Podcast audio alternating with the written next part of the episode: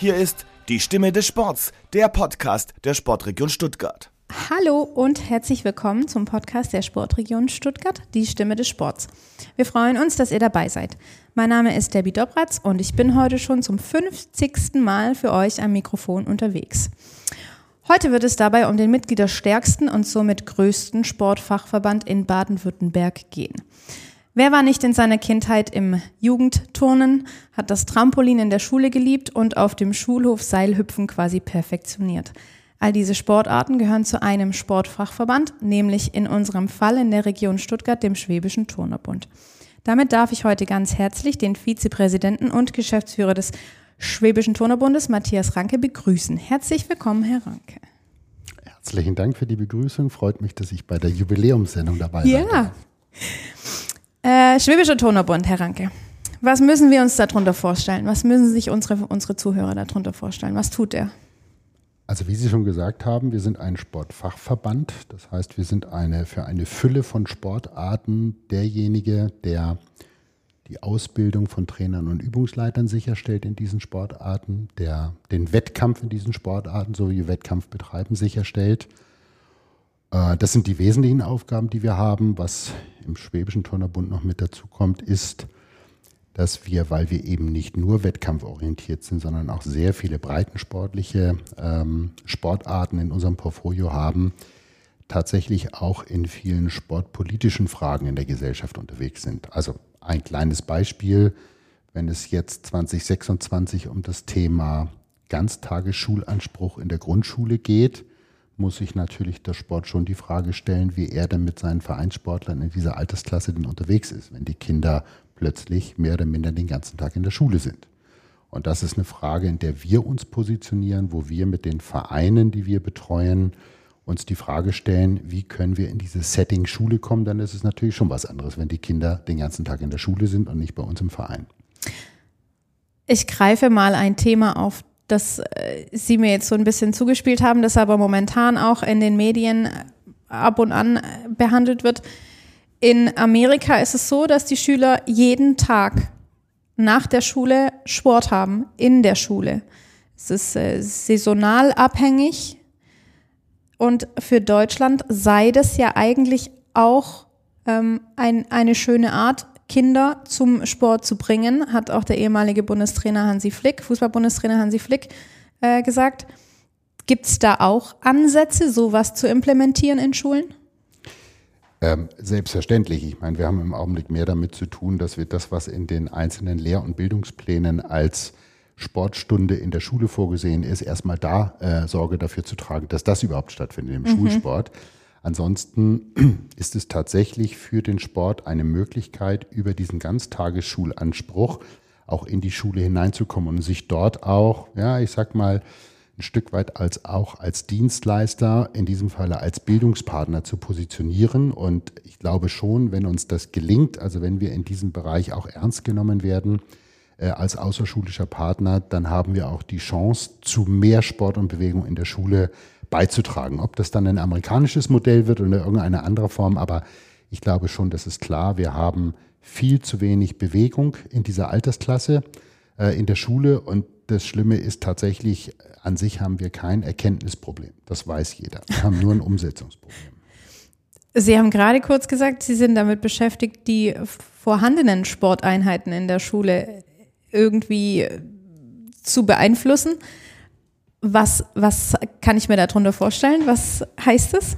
Naja, es ist so, dass wir natürlich, ähm, also jetzt ganz im Speziellen wir als Schwäbischer Turnerbund äh, versuchen, äh, zum einen über Angebote, die auf das Schulsetting und die jeweilige Altersklasse passen, die in der jeweiligen Schule, jetzt bleiben wir bei der Grundschule, also mhm. irgendwas, was zwischen ähm, sechs und elf oder sechs und zwölf Jahren stattfindet, dort entsprechend tätig zu werden. Das heißt, wir versuchen unsere Vereine in eine Situation zu versetzen, Stichwort beispielsweise Kindersportschule, um mit einem ähm, Sportprogramm, was über die einzelnen Altersklassen aufeinander aufbaut, in der Schule selbst tätig zu werden und den Schülern sozusagen ergänzend zum Schulsport so etwas anzubieten. Mhm. Solange es kein Ganztagesschulsystem ist, sondern wir immer noch das klassische System haben. Wir haben vormittags äh, äh, den normalen äh, Unterricht Und ab mittags oder nachmittags stehen die Kinder dann für außerschulische Veranstaltungen zur Verfügung. Ist das auch weitestgehend in diesem Bereich, also auf Freiwilligkeit. Vereine können ähm, AGs mit den entsprechenden äh, Schulen gründen, können dort ein Angebot machen. Häufig haben dann überall dort, wo praktisch aus der jeweiligen Schule schon sehr viele Schüler in einem ortsansässigen Verein Mitglied sind, ist es auch sehr viel leichter, in die Schule reinzukommen. Ähm, aber wir halten das für eminent wichtig, insbesondere wenn jetzt die Ganztagesschule kommt, äh, dass wir wirklich die Möglichkeit haben, als außerschulischer Partner für deutlich mehr Sport und Bewegung zu sorgen, als es bis heute der Fall ist. Denn das muss man natürlich leider auch sagen, gerade im Grundschulbereich. Ich glaube, es gibt in Baden-Württemberg 2300 Grundschulen äh, insgesamt, so ungefähr. Und die letzte Zahl, die ich gehört habe, war, dass ähm, nur 39 Prozent aller Grundschul- und Hauptschullehrer, die irgendwie in, einer, in einem sportlichen Umfeld an der Schule tätig sind, also Schulsportunterricht geben oder ähnliches, mhm.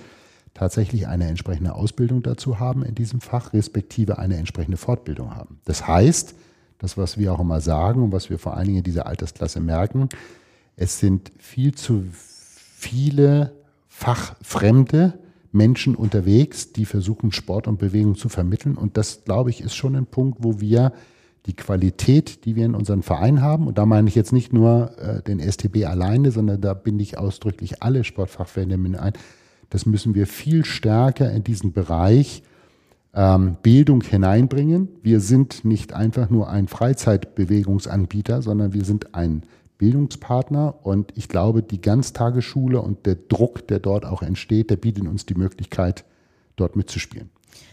Aber gerade jetzt Turnen ist in der Schule, in, in der Grundschule, in der weiterführenden Schule, im Sportunterricht doch ähm, sehr häufig hauptsächlich im, im Sportunterricht. Also ja, das ist so. Und da muss man auch ganz ehrlich sagen, äh, wenn ich noch an meine eigene Schulzeit zurückdenke, auch in einer Phase, in der einem das Turnen, also das Gerät Turnen, das ja. ist das, was wir jetzt meinen, äh, sogar ein bisschen, ähm, ja, also nicht in wunderschöner Erinnerung geblieben ist. Ich sage es mal ganz vorsichtig.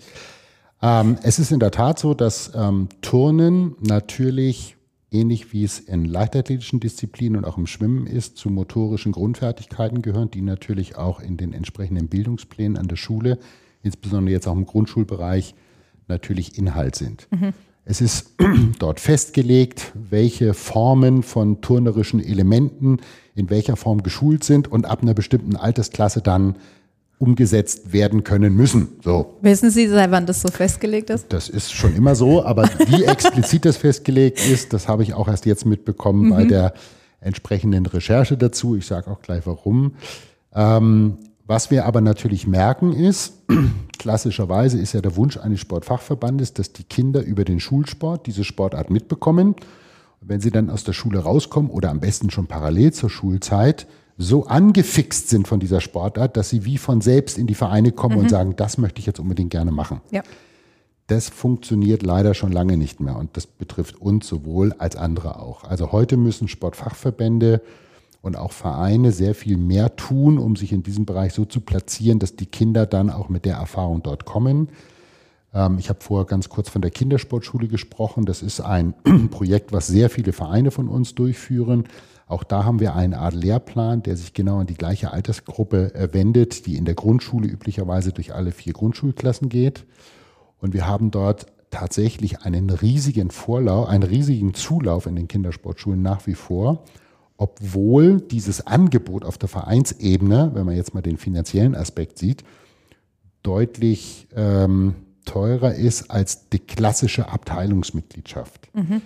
Ähm, wir arbeiten dort fast ausschließlich mit Hauptangestellten, also wirklich mit Angestellten, ähm, Sportlehrern, Sportwissenschaftlern, äh, Diplomtrainern, die natürlich dann auch nach einem Lehrplan dort ähm, die motorischen Grundfertigkeiten bei den Kindern schulen.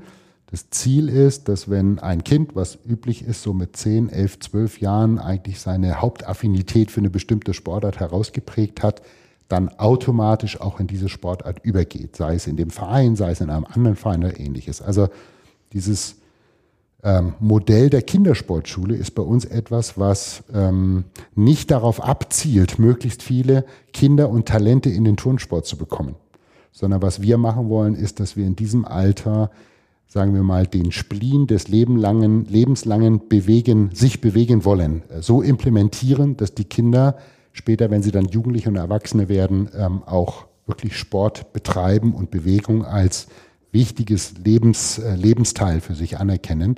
Und in welcher Sportart das letztendlich stattfindet, ist völlig egal.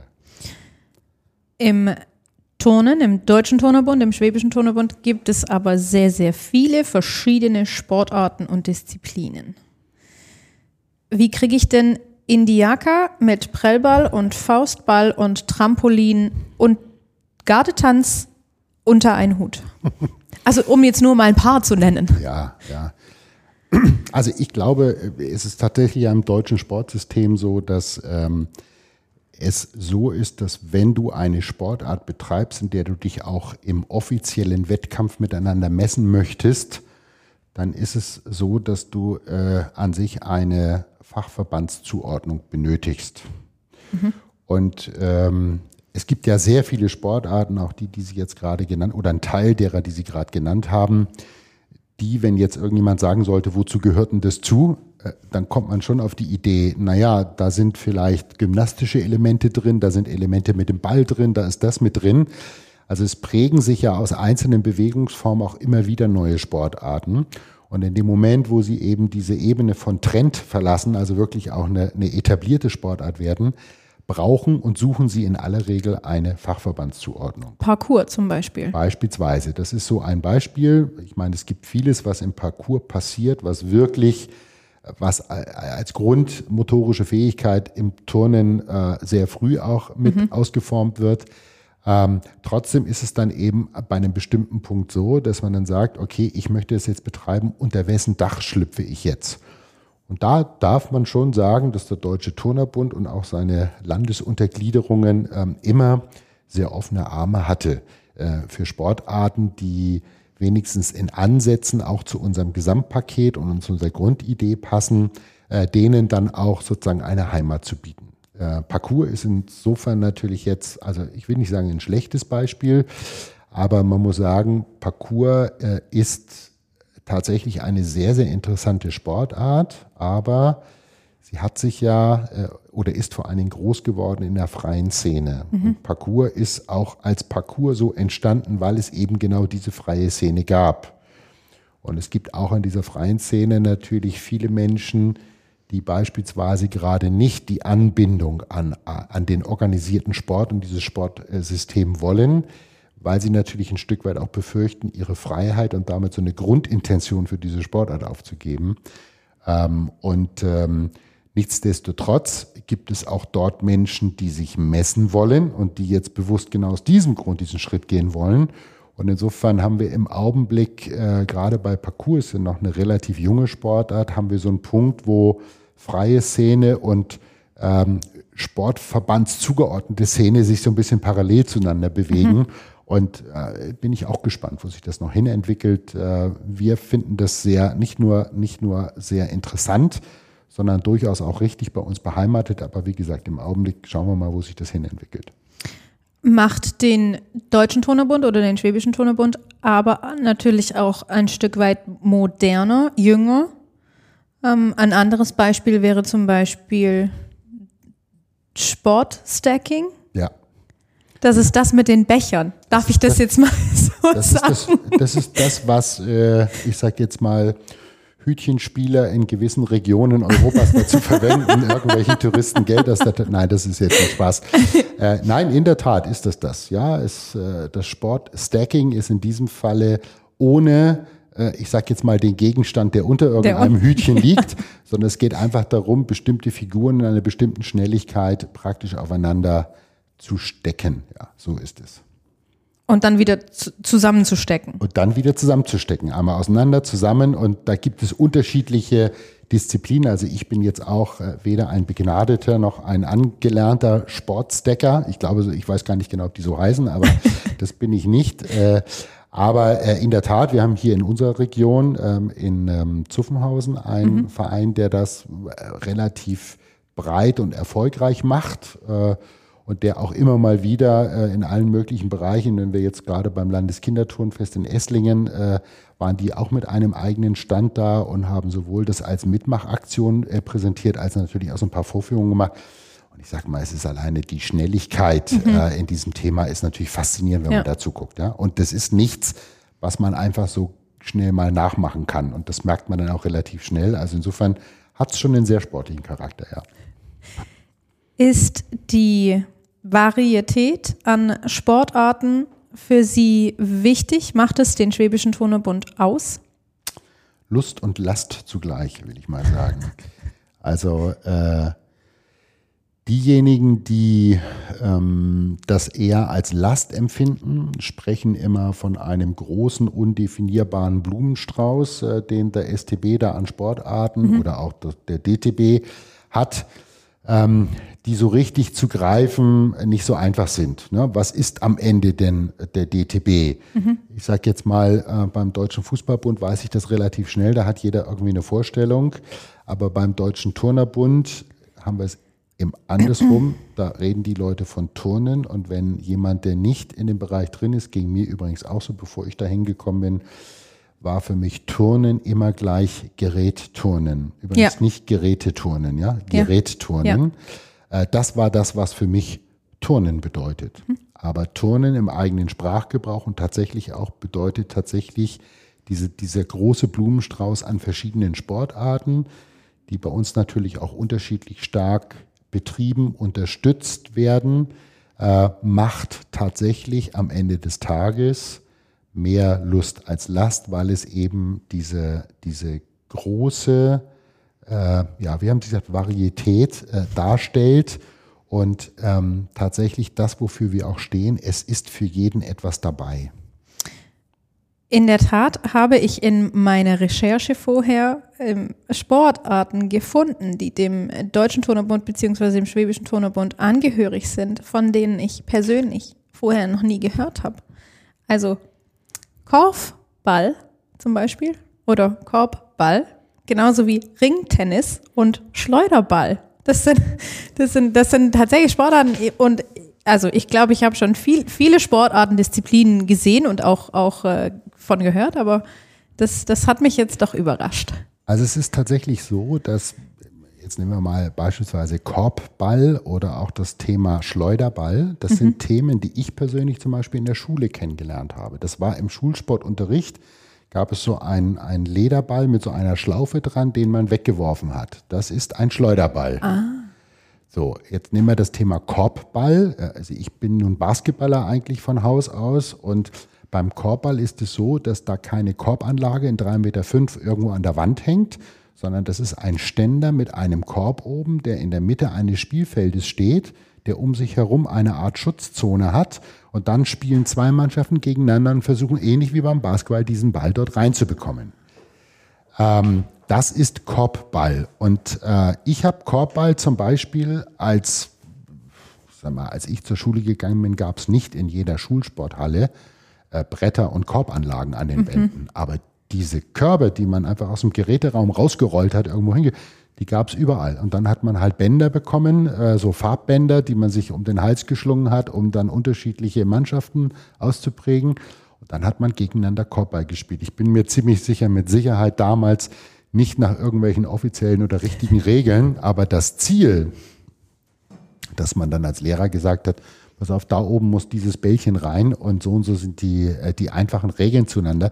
Das hat halt einfach Spaß gemacht. Aber in der Tat, nach der Schulzeit war dieses Thema für mich völlig weg und ist jetzt auch erst in meiner Tätigkeit als Geschäftsführer des Schwäbischen Turnerbundes wieder aufgekommen, als ich dann auch zu Anfang in der großen Liste der verschiedenen mhm. Sportarten gelesen habe, schau mal, das gehört auch mit dazu.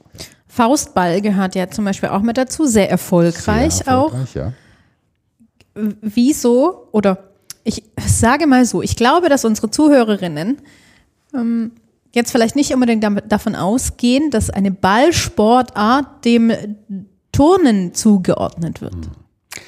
Hat mich damals auch gewundert. Für mich war, also bevor ich zum STB gekommen bin, war Faustball eine eigenständige Sportart für ja. sich. Also ich bin, ohne es genau zu recherchieren, nie auf die Idee gekommen, dass das kein eigenständiger mhm. Sportfachverband ist, der sein Thema organisiert, sondern dem Turnen, dem Turnerbund angehört und bei uns eben auch dem STB. Warum das jetzt irgendwann passiert ist, was da auch äh, historisch dazu ausschlaggebend war, dass es so ist, das weiß ich nicht. In der Tat ist es für uns, wir haben vorher von der Varietät gesprochen, natürlich auch sehr schön, dass wir in diesem großen Blumenstrauß eben auch Sportarten haben, die jetzt in diesem Falle mit dem Ball zu tun haben. Und es ist in der Tat unsere erfolgreichste nicht-olympische Sportart, äh, die wir, und da sage ich tatsächlich nicht nur in Schwaben, also nicht nur in Württemberg im Rahmen des SDB, sondern auch in Richtung des Badischen Turnerbundes. Und wenn wir jetzt in den Norden noch gehen und nehmen noch den Hessischen Turnverband mit dazu, das ist eigentlich tatsächlich so ein bisschen das Zentrum äh, des, des erfolgreichen Faustballs in Deutschland. Es gibt auch noch andere Regionen, aber hier ist wirklich so ein bisschen das Zentrum. Und äh, ja, ich bin sehr froh, dass Sie bei uns sind. Wir haben tatsächlich es auch geschafft, jetzt über eine entsprechende Förderung erstmals seit letztem Jahr, glaube ich, auch eine zentrale Trainerstelle teilweise dort mit von, äh, finanzieren zu können äh, aus dem Topf, der für die nicht-olympischen Sportarten da ist. Auf die verschiedenen Töpfe gehen wir nachher noch ein bisschen ein. Okay. Momentan wollte ich noch ein bisschen beim Schwäbischen Turnerbund bleiben und ähm, vielleicht auch mal ein bisschen darlegen, was der SDB denn auch für den Breitensport. Wir hatten gerade schon das kurz vom, vom Thema Kinder, Kinderturnfest in Esslingen, mhm. was, was der Schwäbische Turnebund für den, für den Breitensport, für die breite Masse denn auch tut. Ja, also tatsächlich das Thema Kinder und Jugendliche, das ist ein riesiger Schwerpunkt. Also unsere ersten Angebote, die unsere Vereine machen, äh, fangen ja tatsächlich im Krabbelalter der Kinder an. Also äh, es gibt bei uns ein Programm, das heißt Babys in Bewegung. Das zeigt schon deutlich, äh, an welchem Alter wir ansetzen. Und wenn man ganz ehrlich sein soll, gibt es natürlich auch im Kursbereich, auch im Gesundheitskursprogramm ganz, ganz viele Bereiche, wo deutlich hochaltrige Menschen dann immer noch in Bewegung gebracht werden. Und das zeigt die ganze Bandbreite dass wir im Prinzip Sportangebote in unserem Portfolio haben, die von Geburt letztendlich bis zum Tod nutzbar sind. So, die Frage ist jetzt natürlich immer, in welcher Ausprägung man die verschiedenen Sachen ähm, dann auch rüberbringt. Und klar ist, wir haben einige Sportarten, in denen, sagen wir mal, im Alter von 10, 11, 12 Jahren auch der Wettkampf durchaus im Vordergrund steht. Ähm, die dann aber auch relativ frühzeitig, also jetzt nicht unbedingt beim, beim Faustball, was wir gerade hatten, aber wenn ich jetzt im Gerätturn bleibe, ja. wo es natürlich dann ab Ende 20 in aller Regel auch sehr schwer wird. Also ich sage jetzt mal solche Ausnahmetalente wie eine Kim Bui oder eine Ellie Seitz, äh, die dann auch in dem Alter immer noch auf so einer Leistungshöhe performen können, auch wenn die Ellie jetzt leider gerade äh, ihre böse Verletzung erlitten hatte.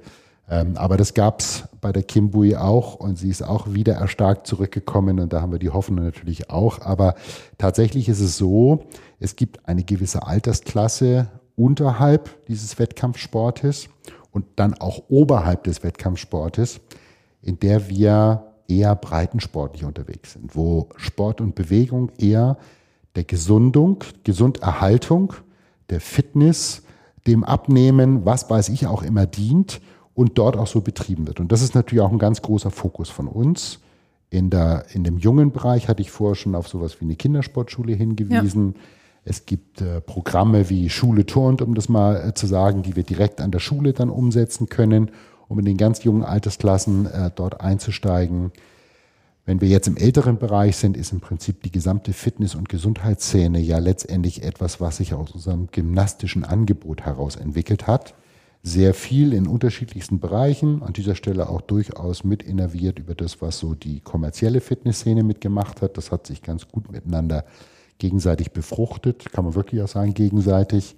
Ähm, und da sind viele Programme daraus entstanden, die wir heute natürlich dann auch in den älteren Altersklassen über unterschiedliche Strukturen anbieten. Es gibt viele Vereine, die das als Kursprogramm innerhalb ihrer Turnabteilung machen oder so als Kursprogramme machen.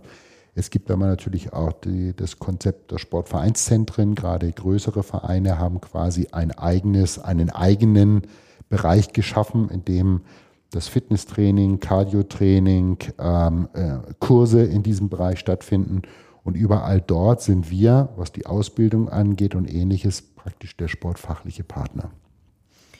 Die Ausbildung der Trainer dann. Die Ausbildung der Trainer, das Entwickeln von Programmen dafür, ähm, durchaus auch in der Beratung bei äh, Geräteherstellern, wenn es darum geht, wie man das ganze Thema mit unterstützen kann. Also überall dort in diesen sportfachlichen Themen ähm, sind wir mit unterwegs, weil wir natürlich auch sagen, dass äh, das natürlich ein Ansatz ist, in der wir schon immer tätig waren. Das ist ein Bereich, der auch bei uns in den Vereinen da ist.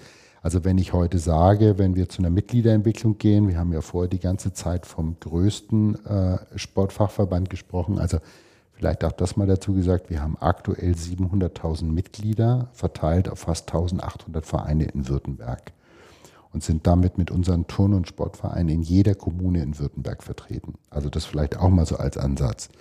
Und diese, diese 700.000 Mitglieder, da haben wir aktuell, ich sag mal, um die 40.000 bis 45.000 Wettkampfsportler. Alles andere, in Anführungsstrichen, mhm. sind letztendlich Freizeitbreiten- mhm. und Gesundheitssportler, die in den unterschiedlichen, je nach Altersklasse, Programmen unterwegs sind. Und äh, diese Zahl ist seit Jahren steigend. Das heißt, das ist auch in unseren Vereinen der prosperierende Bereich. Also müssen wir dafür auch Angebote schaffen. Das heißt, ein ähm, Verein aus XY, der jetzt eine Turnabteilung gründen möchte, sagen wir mal so, so einen übergeordneten Verein, der verschiedene Abteilungen anbieten will und nicht nur ein Turnverein sein will, würde sich dann beim Schwäbischen Turnerbund melden und sagen, hallo, ich würde gerne eine Turnabteilung aufmachen, wie mache ich das? Ich brauche Hilfe. Ganz genau. Also das ist Allerdings das normale Prozedere, was auch in allen anderen Sportarten mhm. läuft. Wir könnten da ebenso gut den Fußballverein nehmen, der das machen will oder ähnliches. Ähm, er hat, wenn wir jetzt mal in unserem württembergischen Bereich bleiben, hat er eben äh, die Möglichkeit, sich entweder direkt an den Sportfachverband hierzu zu melden oder den Weg über den zugeordneten Sportbund, in diesem Fall den Württembergischen Landessportbund zu gehen. Das ist das, was auch allermeistens mhm. passiert weil es selten so ist, dass ein Verein dann mit einer Abteilung anfängt, manchmal mit einer Sportart. Das ist beim Turnen jetzt ein bisschen schwierig. Wir sind dieses Jahr 175 Jahre alt geworden. Ich wüsste gar nicht, ob es irgendeinen Verein gibt, der nicht Turnen sowieso schon in seinem Programm hat. Und das trifft allerdings auch Fußball und ähnliche Sachen auch ja. zu. Ähm, aber üblicherweise ist das Prozedere so, dass wenn ein Verein daran Interesse hat und das zu machen, wendet er sich in aller Regel an den WLSB, und äh, der WLSB berät ihn dann dahingehend auch in Richtung der Sportarten, die er betreiben will und erläutert letztendlich auch das System. Und so würden dann auch wir, wenn es jetzt tatsächlich um mhm. Turnen ginge, irgendwie in dieses Spiel mit reinkommen, ja. Wir haben oder Sie haben die, das Thema Leistungssport jetzt äh, schon angesprochen. Wir haben auch schon ein paar Mal drüber gesprochen. Der Schwäbische Turnebund hat ein neues, nenne ich es mal, in Anführungsstrichen, ein fast neues Aushängeschild in der Sportart rhythmische Sportgymnastik. Aus dem, nenne ich es, hauseigenen TSV Schmieden Kochtopf. Ja und nein, so könnte man sagen. Also äh, wir sprechen von äh, Daya Farfolomeev, kurz Dasha genannt. Äh, ist auch ein bisschen einfacher als dieser Name. Ja. Äh, die in der Tat ähm, auch beim TSV Schmieden Mitglied ist. Mhm. Das liegt aber mehr an der Struktur unserer Bundesstützpunkte. Mhm. Äh, es ist in der Tat so, als sie ihr Heimatland äh, Russland verlassen hat, ähm, vor einigen Jahren ist sie ganz gezielt aufgebrochen, um in Deutschland, in diesem Falle kann ich das mit Fug und Recht sagen, zu dem RSG-Stützpunkt zu gehen, weil das nun mal ihre Lieblingssportart war und wie sie jetzt verschiedene Male selbst erzählt hat, es damals eben so war, dass sie in der riesigen Talentschmiede in Russland äh, offensichtlich für zu schlecht oder zu untalentiert empfunden wurde. Und da das aber einfach ihre große Liebe war und sie auch in der Familie äh, deutsche Wurzeln hat, war das so ein gewisser Weg, der vorgezeichnet war. Und sie ist dann aber schon gezielt nach Schmieden gekommen weil Schmieden natürlich als äh, Bundesstützpunkt und äh, zumindest auf der Ebene der Mannschaft äh, als Nationalmannschaftszentrum natürlich einen Ruf hat, der über mehrere Jahrzehnte mhm. jetzt entwickelt wurde. Und so kam sie dann letztendlich nach Schmieden und es ist eben so, dass alle ähm, Athletinnen, die dort anfangen, alle Gymnastinnen, vor allen Dingen, wenn sie dann irgendwann in etwas älteren Bereich sind, ähm, sind dann auch automatisch durch dieses Thema Mitglied äh, beim TSV Schmieden oder werden Mitglied beim TSV Schmieden, weil er in diesem Falle auch Trägerverein dieses Bundesstützpunktes ist. Das ist also was ganz Besonderes, auch anders als bei den anderen Bundesstützpunkten, die wir unterhalten, dass hier der ortsansässige Verein, die Stadt, in diesem Falle Fellbach, ähm, der DTB, weil es Nationalmannschaftszentrum ist und letztendlich der STB, weil es von uns ein betriebener Bundesstützpunkt ist und auch ein Landesleistungszentrum ist, alle miteinander quasi daran arbeiten. Deshalb Kochtopf. Deshalb Kochtopf, genau. Nicht, nicht so schlecht das Bild, genau. Ähm, Dasha hat bei der WM in Valencia fünf Goldmedaillen geholt und eine Silbermedaille in der Teamwertung. Ja. War das abzusehen? Nicht mal in Ansätzen. Also man muss ja dazu sagen, ähm, die Teammedaille, äh, die silberige, die jetzt dabei ist, die ergibt sich letztendlich aus dem Zusammenzählen der Einzelergebnisse aller Starter, also sowohl äh, der Mannschaft als auch der Einzelathletinnen. Ähm, da hat man, soweit ich jetzt weiß, glaube ich, die Silbermedaille des Vorjahres aus Sofia wiederholt. Aber das Entscheidende ist, dass sie in allen vier Handgeräten und im Mehrkampf die Goldmedaille geholt hat. Das heißt, mithin also alle Wettbewerbe gewonnen hat, auf die es an dieser Stelle wirklich ankommt. Und das war überhaupt nicht zu erwarten. Insbesondere sagen wir mal, sie hat im Jahr davor, hat sie, glaube ich, mit den äh, Keulen ist sie Weltmeisterin schon geworden und hat mit dem einen oder anderen Handgerät dort auch noch eine Silber- und eine Bronzemedaille geholt. Aber dass sie das in diesem Jahr schafft, nach nur einem Jahr weiter alles zu vergolden und zum Schluss sich tatsächlich auch noch diese Mehrkampfkrone aufzusetzen, das war äh, überhaupt nicht zu erwarten. Äh, aber umso schöner war es dann vor allen Dingen auch für die Delegation, also nicht nur für sie selbst, sondern auch für die Delegation vor Ort. Ich würde ganz kurz ergänzen, in welchen Disziplinen sie denn Gold geholt hat. Das mhm. ist einmal im Reifen, im Ball, in den, an den Keulen, ähm, mit dem Band und dann im Mehrkampf. Ja. Das bedeutet aber, im Mehrkampf habe ich alle Disziplinen, die ich vorher im Einzel schon geturnt, nennt, es, nennt man es Turnen? Ich glaube, man nennt es auch. okay, ähm, die ich vorher schon absolviert habe. Ja dann nochmal absolviere. Ja, genau. Ich qualifiziere mich über meine Einzel Einzelwertung in den einzelnen Disziplinen, dann für den Mehrkampf. Genau, genau. Und der Mehrkampf ist das, was wichtig ist für die Olympischen Spiele in Paris. Ja, nicht was die, äh, also auch in diesem Falle, glaube ich, was die Qualifizierung angeht. Denn ja. es ist so, dass durch ihre hervorragenden Ergebnisse und eine Goldmedaille bei den Keulen im Jahr davor hatte sie ja schon einen Quotenplatz für den DTB mhm. für die Olympischen Spiele ähm, in Paris erturnt. Ähm, und es war jetzt so, dass wir den zweiten Quotenplatz auch noch brauchten oder haben wollten. Und den hat ja dann, das darf man an der Stelle auch nicht außer Acht lassen, Margareta Kolossow ja. geholt. Und da war auch klar, dass sie dann im Mehrkampf, ich glaube, mindestens Zwölfte werden muss, mhm. um diesen Platz zu sichern. Ähm, und das hat sie dann auch geschafft, was super toll ist. Ich glaube, es gibt im Augenblick noch nicht viele Sportarten äh, in Deutschland, die quasi alle möglichen Spots für den Endkampf mhm. in Paris erarbeitet haben. Denn auch die Mannschaft, ähm, also die Nationalmannschaft, die in weitesten Teilen ja auch jetzt am Nationalmannschaftszentrum in Schmieden trainiert, hat es ebenfalls geschafft, äh, sich in Valencia für Paris zu qualifizieren. Ist man da besonders stolz drauf als Geschäftsführer des Schwäbischen Turnerbundes? Selbstverständlich. Also ich sag mal, wir haben, es gibt im Turnen in diesem großen Strauß der Sportarten vier olympische Sportarten. Das ist das Gerätturnen männlich und weiblich. Das wird aufgrund der unterschiedlichen Geräte werden. Das sind das zwei Sportarten sozusagen in der Bewertung. Die rhythmische Sportgymnastik und Trampolin. In allen vier Sportarten unterhalten wir einen olympischen oder einen äh, Bundesstützpunkt. Das ist sehr ungewöhnlich. Das gibt es sonst in Deutschland nicht. Da sind wir der einzige Landesturnverband, die das tun.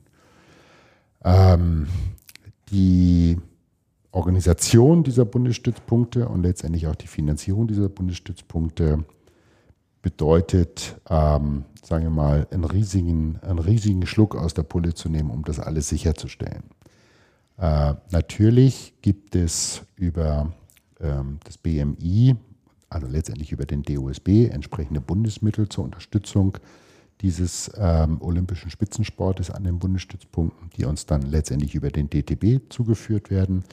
Es gibt eine bei uns hier in Baden-Württemberg ebenfalls eine hervorragende Unterstützung aus Landesmitteln, die uns über den LSV äh, zufließen.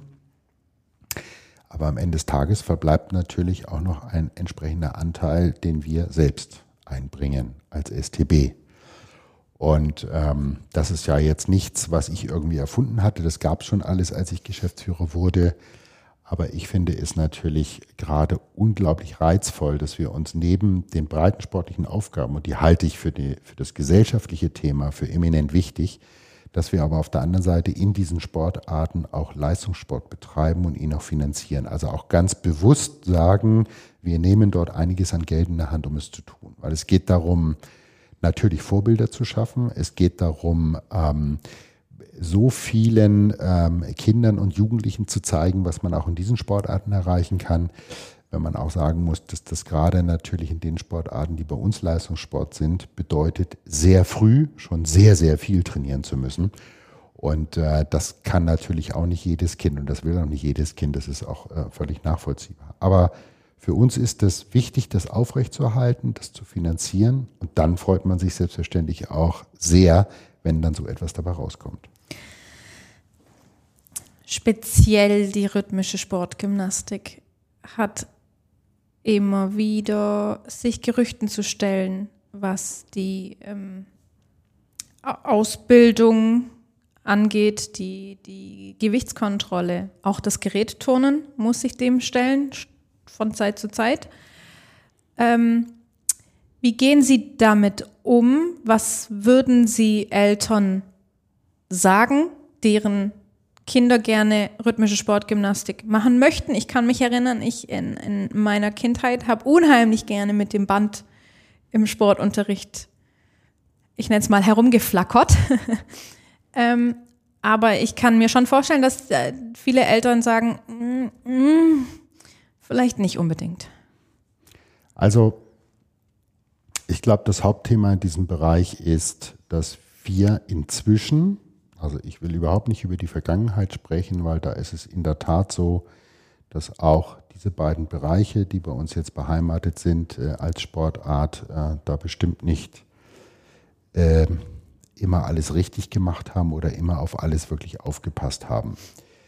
Wir haben ähm, vor einigen Jahren ähm, vor diesem Hintergrund mit dem DTB gemeinsam oder der DTB vor allem mit uns dann gemeinsam, weil wir eben vier Olympiastützpunkte haben oder vier Bundesstützpunkte haben, waren wir von vornherein bei diesem Thema mit dabei, den Prozess Leistung mit Respekt ins Leben gerufen. Ähm, in diesem Bereich ging es vor allen Dingen darum, ähm, nicht nur eine Transparenz nach außen zu schaffen, also gegenüber äh, Eltern beispielsweise, ähm, sondern natürlich auch einen, in, in einen Dialog mit den eigenen Trainern und den eigenen Organisationen zu treten. Denn es ist ja durchaus schwierig, ich will jetzt nicht von, von einer gewissen Verlogenheit sprechen, aber es ist natürlich durchaus schwierig, wenn man auf der einen Seite sagt, wir wollen unbedingt Medaillen holen, wir mhm. wollen unbedingt den Erfolg haben und wir dann uns in Sportarten bewegen, wo es eben unglaublich wichtig ist, bereits in ganz jungen Jahren an sich Leistungen zu erbringen oder abzurufen, die genau dieses Ziel haben, mhm. weil es so ist. Also deswegen muss, muss man dann auch immer sagen, ähm, das, was wir von unseren Trainern verlangen, ist dort schon sehr, sehr schwierig, denn die Trainer haben bei uns, wie in anderen Sportarten auch, natürlich die Aufgabenstellung, den Athleten oder die Athletin an eine Grenze zu bringen, nach Möglichkeit ein Stück weit auch drüber, weil so verbessert sich der Athlet. Ja. Und hier, das ist aber total richtig, bei Kindern, die es teilweise noch sind, ähm, eben mit der Verantwortung, die man als Trainer hat, das ist ja häufig im Sinne des Kindes ein Elternersatz, hiermit dann so umzugehen, um zu sagen, äh, ich gehe nur bis zu diesem Punkt und nicht weiter, das ist etwas, was man, ähm, ich glaube, im gegenseitigen Respekt zueinander einfach äh, auch schulen muss. Sie haben gerade von sich selbst gesprochen. Es ist bei den Kindern manchmal auch so, dass du sie überhaupt nicht zur Ruhe bringst. Mhm. Insbesondere dann, wenn sie plötzlich ein Element neu gelernt haben. Dann wollen sie das immer wieder machen und und und.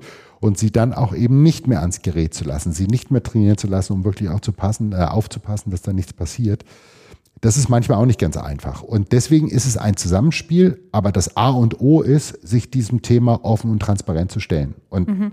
es hat solche Fälle bei uns gegeben. Ich glaube auch ganz ehrlich, dass diese Sportart und das Setting dieser Sportarten, ich will jetzt nicht sagen geradezu prädestiniert ist, aber die Gefahr, dass sowas passieren kann, die ist einfach da. Und der müssen und wollen und begegnen wir auch einfach mit Offenheit und Transparenz und auch damit diese Themen aktiv anzusprechen und immer wieder drauf zu schauen. Wenn ich mir überlege, wie noch vor vier Jahren auch bei uns, sagen wir mal, der Trainingsprozess begleitet wurde und wie er heute begleitet wird, dann ist das ein Unterschied wie Tag und Nacht. Mhm. Und ich würde niemals jetzt sagen, 150-prozentig, wir sind da total safe an dieser Stelle. Aber was wir in den letzten Jahren geschaffen hat, hat vor allen Dingen, glaube ich, zur, zur Sicherheit, dieser ganz jungen Menschen, so würde ich es jetzt mal nennen, beigetragen. Mhm. Und das ist auch unsere Aufgabe. Also deswegen Leistung mit Respekt. Das ist das, was über allem steht. Mit ähm, gutem Beispiel vorangehen. Nehmen wir mal das Beispiel von Dasha, die aus Russland gekommen ist, extra nach äh, Deutschland, um hier Leistungssport zu betreiben, nicht nur vielleicht, also ich kenne ihre Hintergründe nicht, aber nicht nur um, um zu sagen, ich will jetzt auf jeden Fall äh, Erste werden, aber vielleicht wollte sie auch diesem Haifischbecken in, in Russland etwas entgehen, weil es gibt ja auch immer wieder im, im Gerätton, im, in der rhythmischen Sportgymnastik, dass die Kids zu jung sind und dass sie älter gemacht werden und das ist ja alles ein bisschen mit Vorsicht zu genießen. Trotzdem profitiert natürlich der, ähm, sagen wir mal, der Deutsche Turnerbund über, von diesen Medaillen, die Dasha jetzt geholt hat. Ja. Es gab in letzter Zeit vermehrt Diskussionen um ein äh, System, das sich POTAS nennt. Es äh, heißt ausgesprochen Potenzialanalysesystem, wurde vom BMI zusammen mit dem DOSB erstellt, also das Bundesministerium des Inneren, das für den Sport zuständig ist, zusammen mit dem Deutschen Olympischen Sportbund. Bei dem geht es um die Verteilung der Fördergelder ähm, anhand von Erfolgserwartungen und Medaillenchancen.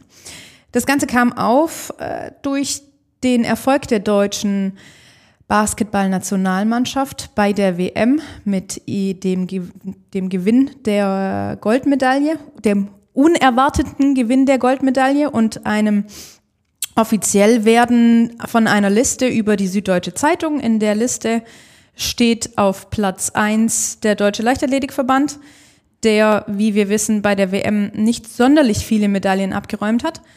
Ähm, dem entgegen steht an Platz 26 der Deutsche Basketballbund. Ich habe mir die Liste mal genauer angeschaut und habe gesehen, dass Turnen an Platz 23 steht.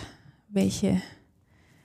Wie, wie, wie, wie, was ist da Ihre Aussage zu? Ja, also man muss Natürlich ist das jetzt durch die jüngsten Erfolge oder Nichterfolge, mhm. wenn Sie jetzt Leiterlee angesprochen haben, ist dann natürlich eine Diskussion in der Öffentlichkeit entstanden, die aus meiner Sicht durchaus nicht falsch ist, aber man muss natürlich schon noch ein bisschen hinter dieses Thema blicken. Also ich glaube, Fakt ist, dass äh, sich alle die, die mit Leistungssport und mit der Finanzierung des Leistungssports in Deutschland was zu tun äh, haben, sich über viele Jahre Gedanken darüber gemacht haben, wie wir in diesem Riesenstrauß aller Sportarten, in der ganz unterschiedliche Leistungen hoch oder niedrig einzustufen sind, die also mithin auch in ihrem Wettkampfsystem und dem, was dabei rauskommt, unglaublich heterogen sind, wie man diese Sportarten ein Stück weit vergleichbar macht, um dann auch ein Maß zu haben, wie letztendlich die Mittel zur Förderung derselben zugeteilt werden. Und da ist äh, Potters nach einem längeren Zeitraum des drüber Nachdenkens ein Ansatz gewesen, wie man versucht hat, sportartunabhängig bestimmte Kriterien zu entwickeln, die dann in der Sportart bewertet wurden und letztendlich zu einer Art Punktzahl führten, die, und das sage ich jetzt ganz bewusst, diese Sportart mit anderen auf der Ebene dieser erreichten Punktzahl vergleichbar machen sollte. Ähm, die Einstufung, von der Sie gesprochen haben, ist die erste Einstufung, nach der man Potters eingeführt hat, auf der in der Tat, ich glaube, das ist äh, damals dann veröffentlicht worden, ähm, kurz nach oder kurz vor dem Stattfinden der verschobenen Olympiade in Tokio, ähm, ist es so gewesen, dass äh, tatsächlich Basketball an allerletzter Stelle steht. Übrigens immer noch, weil Potters, also diese Liste hat ja immer noch Bestand, weil sie für einen Olympiazyklus festgelegt wird. Sie soll jetzt überarbeitet werden. So ist es. Sie soll jetzt überarbeitet werden. Ähm, und ähm, die Turner, weil Sie das vorher angesprochen haben, die haben dann noch die besondere Schwierigkeit, dass Turnen per se eine Beurteilung aus allen vier olympischen Sportarten ist. Und wenn man dann äh, nicht das Gerätturn zugrunde legt und auch nicht das Trampolinturn zum damaligen Zeitpunkt, wo Potters äh, die Analyse durchgeführt wurde, sondern nur RSG, muss man eben sagen, dass in der Zeit vor Dasha oder vor dem, was aktuell ist, die Erfolge nicht gerade so breit gesät waren. Und die RSG hat damit die Gesamtpunktzahl des Turnens, sagen wir mal, so minimiert, dass wir dann auf dieser Stelle gelandet sind. Das heißt, die Medaillen oder die Fast-Medaillen, die vor allem Ellie stellenweise ja doch äh, über die vergangenen Jahre, über viele, viele vergangene Jahre doch immer mal wieder ähm, sich international vor allem präsentiert hat, sehr positiv präsentiert hat, hat da keinerlei, haben hat es, hat es nicht Doch, haben in, dieser, haben in dieser Analyse absolut ihren, ihren Niederschlag gefunden, aber ja. hat es nicht ausgewogen, wenn man dann noch äh, in dem Falle jetzt Geräton männlich äh, das Thema RSG und das Thema Trampolin mit dazu nimmt. Das hat am Ende zu dieser Positionierung geführt. Das Problem ist jetzt tatsächlich, und das ist ja jetzt auch die Frage, ob bei Basketball oder bei uns beim Turnen oder im umgekehrten Falle auch bei der Leichtathletik, hat denn die Tatsache, wie das, was jetzt gerade performt wird, hat das jetzt Auswirkungen bei dem nächsten? Und auch die Frage muss man stellen, wenn jetzt theoretisch, jetzt gehen wir mal nicht auf Basketball, jetzt würden wir sagen, Turnen hätte jetzt plötzlich den, den Vorteil von Stelle 23 plötzlich auf Stelle 8 zu rücken. Ja. Nur mal um eine Zahl ja. zu nennen. Ja. Ähm, wird dann beim gleichen System, wird das gleiche System beibehalten und heißt es dann, okay, dann kriegt Turnen ab sofort das, was mit dieser Position 8 an finanzieller Unterstützung und ähnlichem zu tun hat? Das denke ich und glaube ich nicht. Weil natürlich die, die jetzt auch über eine nächste Reform von Potters nachdenken. Es geht nicht nur darum, dass es neu berechnet wird, sondern auch darüber, dass man dieses System von den Parametern möglicherweise nochmal anpasst. Die stellen sich natürlich auch die Frage, warum Parameter jemanden ganz unten eingruppieren, der jetzt oben alles abgreift oder genau umgekehrt. Deswegen kann im Augenblick von uns niemand sagen, wo wird das noch hinführen. Alles, was wir nur sagen können, ist, offensichtlich hat Potters, das zeigen die Ergebnisse jetzt, durchaus Schwächen der Präsident des Deutschen Basketballbundes sagte der Süddeutschen Zeitung, dass dem Deutschen Basketballbund jährlich 250.000 Euro deshalb in Anführungsstrichen verloren gingen. Das ist möglich, das kann ich nicht beurteilen, weil ich nicht genau weiß, welcher Punkt äh, nachher zu welchen Zahlungen oder ja. ähnliches führt. Deswegen Aber das ist ja eine unglaubliche Diskrepanz zwischen Platz 26 und Platz 1. Wie gesagt, also äh, man kann jetzt nicht einfach sagen, dass diese 26 Plätze unterschiedlich nur diesen 250.000 Euro entspräche weil äh, ich glaube, bei der Bewertung kommt auch noch nicht nur die Platzierung im Gesamtranking, sondern auch die erzielte äh, Punktzahl, die man die, hat, die, mit dazu. Es steht noch ein, ja. ein Prozentsatz hinter okay, der genau. Platzierung quasi, genau. Ja, ja. Genau. Und deswegen weiß, kann ich das jetzt nicht verifizieren. Es ist aber natürlich unterm Strich, und das ist das, was man auch ernst nehmen muss. Man macht quasi, jetzt bleiben wir mal bei dem Basketballer, man macht eine solche Einschätzung, mhm. dann geht die Mannschaft erstmals nach langer Zeit wieder zu den Olympischen Spielen, scheidet dort erst im Viertelfinale aus, wird im Jahr drauf Dritter bei den Europameisterschaften und noch ein Jahr später Weltmeister. Und die Auswirkung dessen mit diesen 250.000 oder 280, wenn es dann richtig ist, die Auswirkungen erlebt man trotzdem, weil diese Sportart eben nach Potters, was dann erst irgendwann wieder neu justiert wird, äh, so ist, wie sie ist. Und da ist, glaube ich, auch das System insofern nicht ganz richtig. Also das wäre auch etwas, was, was, was ich jetzt für die Zukunft mir wünschen würde, wenn man zu einem Stichtag eine solche Einstufung macht und daran etwas festmacht, dann sollte man, wenn das für den gesamten Olympiazeitraum gilt, vielleicht auch einen variablen Bestandteil, eine variable Summe, die man durchaus während des Olympiazykluses anpassen mhm. kann an die tatsächlich erzielten Erfolge. Ja, ja. Weil das wäre für mich jetzt ohne allzu sehr und, und komplett tief in diesem System drin zu sein, wäre das für mich so eine Erkenntnis, die man haben sollte. Möglicherweise in beide Richtungen. Das wird dann auch die Schwierigkeit sein, äh, wenn man natürlich jemandem, der eine Menge Geld bekommen hat, also in diesem Sinne eine Menge Geld bekommen hat, aufgrund von fehlender Performance dann möglicherweise auch Gelder entzieht. Also soweit will ich jetzt nicht gehen, weil das kann ich auch überhaupt nicht beurteilen, äh, wie das da in den Systemen läuft. Aber ich glaube, was uns, wenn wir von den anderen her gucken, was uns schon das lehren sollte, wir brauchen auch einen, einen variablen Anteil, der sich während des Olympiazykluses ein Stück weit an den dort erzielten Leistungen bemisst. Merkt denn der Schwäbische Turnerbund, der ja, ich sage jetzt mal, Geld bekommt vom Deutschen Turnerbund, ähm, dass Dasha so gut performt hat? Wird, wird da die Förderung entsprechend erhöht oder wie, also aktuell noch nicht. Aktuell, ne, das ist tatsächlich so. Aktuell ist es so, dass wir, jetzt nehmen wir mal die Sportart RSG. Ja. Da werden, äh, wurden aufgrund dieser Analyse für den aktuell laufenden Olympiazyklus bestimmte Gelder vorgesehen mhm. und die auch zugeordnet werden. Und äh, wenn jetzt mehr Erfolg erzielt wird äh, und man dann an dieser Stelle Forderungen aufmacht, dann werden wir unabhängig von Potters immer auf den nächsten Olympiazyklus vertröstet leider auch seitens des Bundes, des DTBs, weil der macht ja letztendlich auch nichts anderes, als dass er die Gelder, die er vom BMI dafür bekommt oder vom DOSB dafür bekommt, letztendlich so eins zu eins durchzureichen. Aber natürlich ist es so, äh, man könnte jetzt meinen, wir haben jetzt äh, beispielsweise über Jahre äh, die Trainerin von der Dasha oder das Trainingsteam von der Dasha zu größten Teilen selbst finanziert weil wir davon überzeugt waren, an dieser Stelle das Talent, was da war, auch zu fördern. Und wir würden uns natürlich wünschen, jetzt ist ja der nächste Olympiazyklus nicht mehr ganz so weit, der ja. beginnt dann nach den Olympischen Spielen.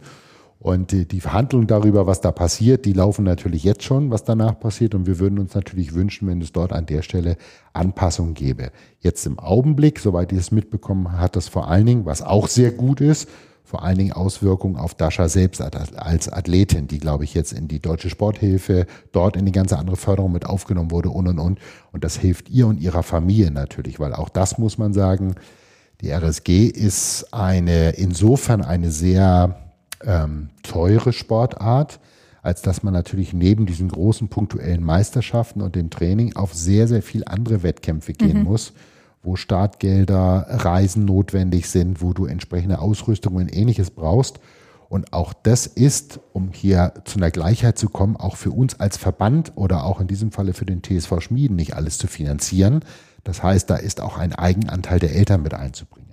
Und da muss man sich natürlich Gedanken darüber machen, was haben wir für ein System, wenn es bei uns Sportarten gibt, wo jemand 35 Stunden pro Woche trainieren muss. Das ist nämlich der Aufwand, den sie betreiben muss. Mhm daneben hier noch ähm, im Internat wohnt, hier zur Schule geht, mit allem drum und dran, sich eigentlich alles, ihr ganzes Leben nur um dieses Thema dreht, sie dann die entsprechenden Erfolge holt und am Ende des Tages äh, es dann auch heißt, aber wenn du dann zu dem Wettkampf nach ABC fährst, musst du bitte noch 400 Euro Fahrtkosten selber tragen.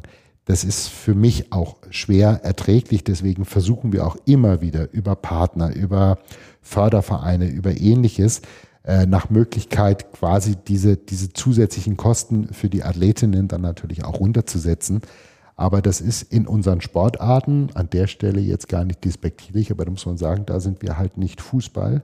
Es ist einfach schwierig, eine Finanzierung für alle gleichsam aufrechtzuerhalten, weil auch jetzt, wir haben natürlich auch hinter oder neben Dasha eine Menge Talente.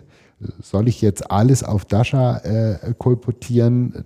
Nur, bitte nicht falsch verstehen, weil mhm. sie diese Weltmeistertitel geholt hat. Ja. Wir haben dort auch ein Team, was auch praktisch unterstützt gehört.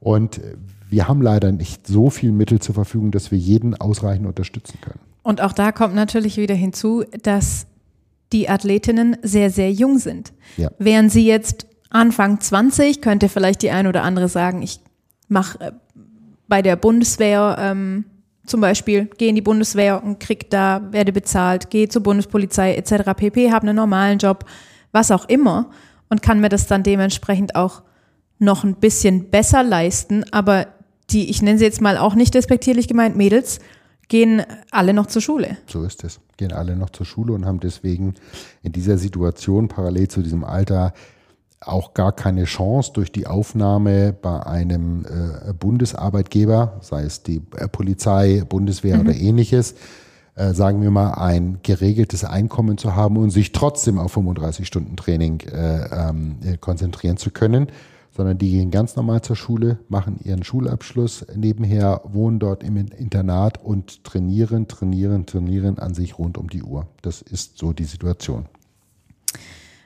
Trotzdem versuchen sie die ähm, Umstände oder die, die Nebenschauplätze so positiv wie möglich zu halten. Ja. Was sind denn jetzt persönliche Ziele von Ihnen als Geschäftsführer des STB für die Olympischen Spiele in Paris nächstes Jahr? Ja, das ist jetzt. Äh also wenn wir jetzt mal diese, diese vier olympischen Sportarten, die wir durchgehen, muss man ja sagen, wir haben es bis jetzt, völlig anders als in den Jahren davor, sicher natürlich nur die Qualifizierung der RSG-Sportler mhm. oder der Plätze, die wir haben. Auch das muss man sagen. Es sind ja jetzt für den Mehrkampf ähm, die Quotenplätze erarbeitet worden. Die sind noch nicht an Margareta oder an Dasha namentlich vergeben. Ja. Äh, sollte das natürlich nicht passieren, wären wir mehr als erstaunt. Äh, aber egal, das ist so. Ähm, in den anderen Sportarten sind wir ja jetzt noch dabei, uns erst qualifizieren zu müssen. Also auch, ich sage jetzt mal, mit den Athletinnen und Athleten, die bei uns regelmäßig unterwegs sind. Das betrifft Trampolin ganz genauso wie das Thema Gerätturnen. Wir haben jetzt äh, Anfang Oktober die Weltmeisterschaft im Gerätturnen in Antwerpen. Und dort wird es vorrangig natürlich für die beiden Mannschaften darum gehen, ein Ergebnis zu erzielen, um sich dann als Mannschaft äh, dorthin äh, zu qualifizieren. Das wird für beide Bereiche schwer genug mhm. und das ist, das muss man natürlich auch sagen, durch den Ausfall von Elli gerade für die Damenmannschaft nicht eben leichter geworden. Ähm, das ist das, was wir im Augenblick machen, dass wir vor allen Dingen äh, dort die Daumen drücken, dass das gelingt und dass die sich dort qualifizieren. Ähm, Ellie selbst würde ich wünschen, dass ihre Genesung so weitergeht, dass sie dann möglicherweise ab einem Zeitpunkt X wenigstens noch die Chance hat, sich den einen oder anderen Einzelplatz mhm. vielleicht zu erturnen, um sich dort zu qualifizieren. Weil äh, es natürlich klar, ich meine, äh, in ihrem Alter äh, sind jetzt während die Olympischen Spiele in Paris nochmal so dieser Höhepunkt gewesen. Ja. Ich habe keine Ahnung, kann es nur vermuten, ob sie danach noch hätte weitermachen wollen.